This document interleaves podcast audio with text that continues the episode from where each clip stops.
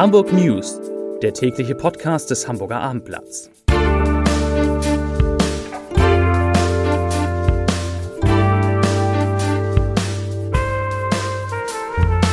Herzlich willkommen zum letzten Podcast in dieser Woche. Mein Name ist Lars Heider und heute geht es um die Frage, ob Hamburg seine harten Corona-Maßnahmen weiter aufrechterhalten darf, wenn das Robert Koch Institut für die Stadt konstant eine 7-Tage-Inzidenz unter 100 meldet. Weitere Themen.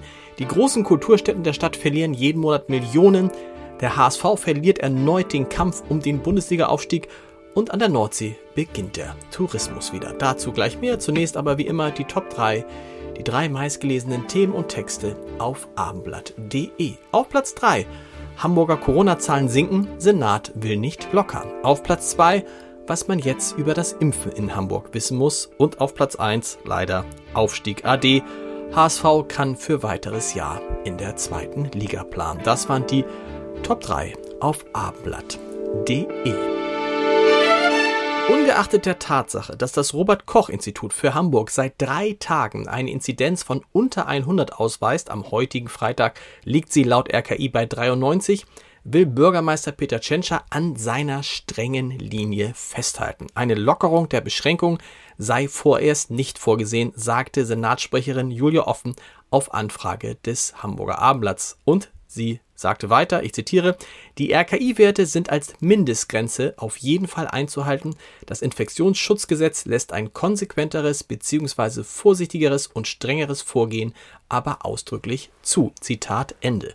Mehrere Juristen sehen das ganz anders und äußern sich empört über das Vorgehen der Stadt, zum Beispiel Gerhard Strate. Er sagt, ich zitiere, es drängt sich mir der Eindruck auf, dass der Senat offenbar für den Fall des Unterschreitens dieses Schwellenwerts sich zu eigenen Be Berechnungen ermächtigt fühlt. Das ist ein klarer Verstoß gegen die Vorgaben des Gesetzes. Es gilt allein das Wort des RKI. Zitat Ende, dass hier plötzlich die angeblich genaueren Zahlen der Hamburger Gesundheitsbehörden gelten sollen, sei ein klarer Gesetzesverstoß, so Strate. Laut Bundesnotbremse gilt, liegt die Inzidenz an fünf aufeinanderfolgenden Werktagen unter 100, treten an dem übernächsten Tag die Maßnahmen außer Kraft. Demnach könnte die Ausgangssperre in Hamburg schon in der kommenden Woche, genauer gesagt am kommenden Donnerstag fallen, ebenso die strengen Ausgangs äh, die strengen Kontaktbeschränkungen. Übrigens, Hamburg selbst weist für heute eine 7-Tage-Inzidenz von 102,8 Fällen je 100.000 Einwohner aus. Zum Impfen, da gibt es eine gute Nachricht, denn auch Hamburger Kliniken steigen nun in die Impfkampagne in Hamburg ein. Den Anfang macht schon an diesem Sonnabend das Akaplesion Diakonieklinikum in Eimsbüttel. Es folgen dann das Albertinenhaus in Schnelsen, das Bethesda Krankenhaus Bergedorf, das Asklepios Klinikum Nord in Langehorn und das Asklepios Klinikum Harburg. Die bauen eigene Impfstraßen auf und da sollen bis zu 3000 Impfungen verabreicht werden pro Woche. Wie stark die Pandemie die Kultur in Hamburg trifft, zeigen Zahlen aus den wichtigsten Theatern und Konzertsälen, die dem Hamburger Abendblatt vorliegen. Danach haben Thalia Theater, das Deutsche Schauspielhaus, die Staatsoper, die Elbphilharmonie und die Leishalle pro Monat Umsatzausfälle von rund 2,7 Millionen Euro. Im Schauspielhaus sind nach wie vor 65 Prozent der Beschäftigten in Kurzarbeit, in der Staatsoper liegt der Anteil bei 45 Prozent.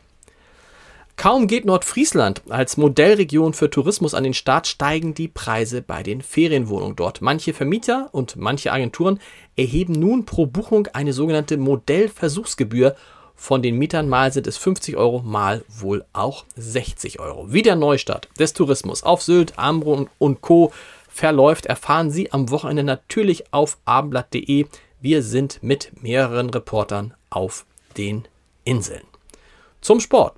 Als der HSV vor drei Jahren erstmals aus der Fußball-Bundesliga abstieg, hielten viele Hamburger das für einen Betriebsunfall. Heute wissen wir, es war leider kein Betriebsunfall, es war viel mehr. Nach dem 1-1 gegen Karlsruhe und zwei Punkten aus den letzten drei Spielen hat der HSV auch im dritten Jahr den direkten Wiederaufstieg in die Bundesliga mit großer Sicherheit verspielt.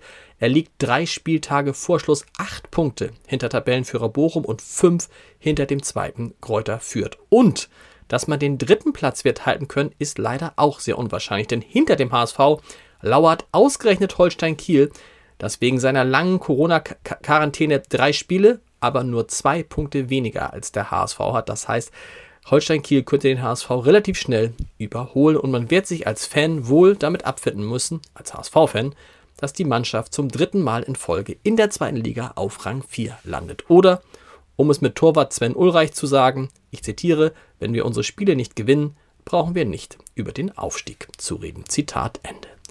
Einen Podcast-Tipp habe ich natürlich auch noch zum Wochenende. Und der hat es in sich. Denn die Frage, wie viele seiner rund 900.000 Flaschen Wein er verkaufen werde, beantwortet Markus Schneider seit sechs Jahren immer gleich alle. Wobei Verkaufen bei Deutschlands wahrscheinlich bekanntesten Winzer das falsche Wort ist.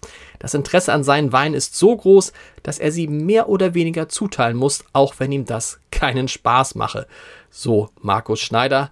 Es geht aber nicht anders, weil er nicht mehr produzieren könne. Das sagt Schneider, der diesmal Gast in unserer Reihe vier Flaschen ist und dort mit Weinkenner Michael Kutay, Apfelsaftschorentrinker Axel Leonhardt und mit mir die ersten Weine aus dem Jahrgang 2020 probiert. Das lohnt sich. Hören Sie mal rein unter www.abendblatt.de slash podcast oder gucken Sie rein. Das gibt es auch als Video auf unserem YouTube-Kanal. Viel Spaß damit.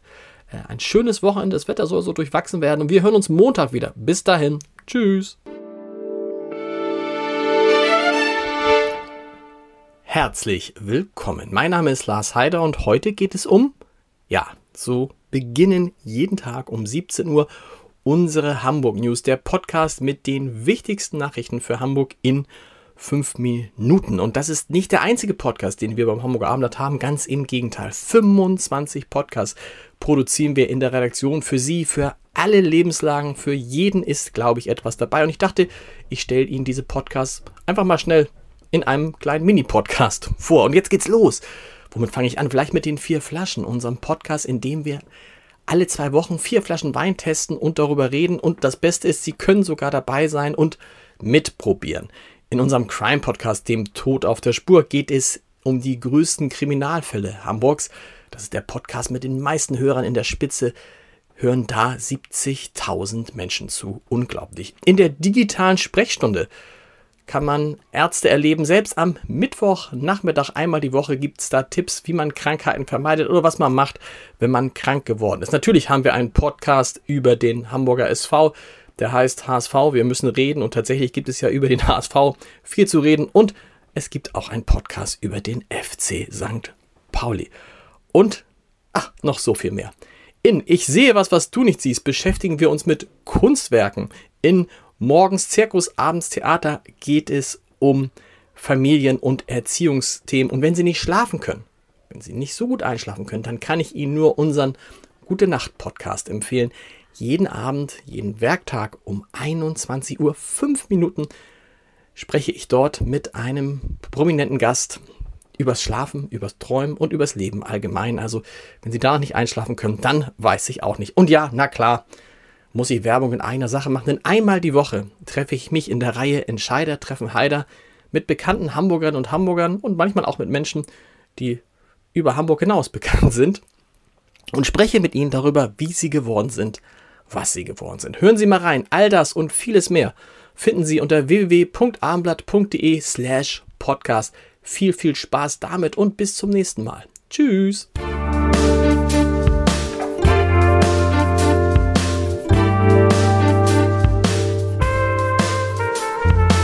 Weitere Podcasts vom Hamburger Abendblatt finden Sie auf abendblatt.de slash podcast.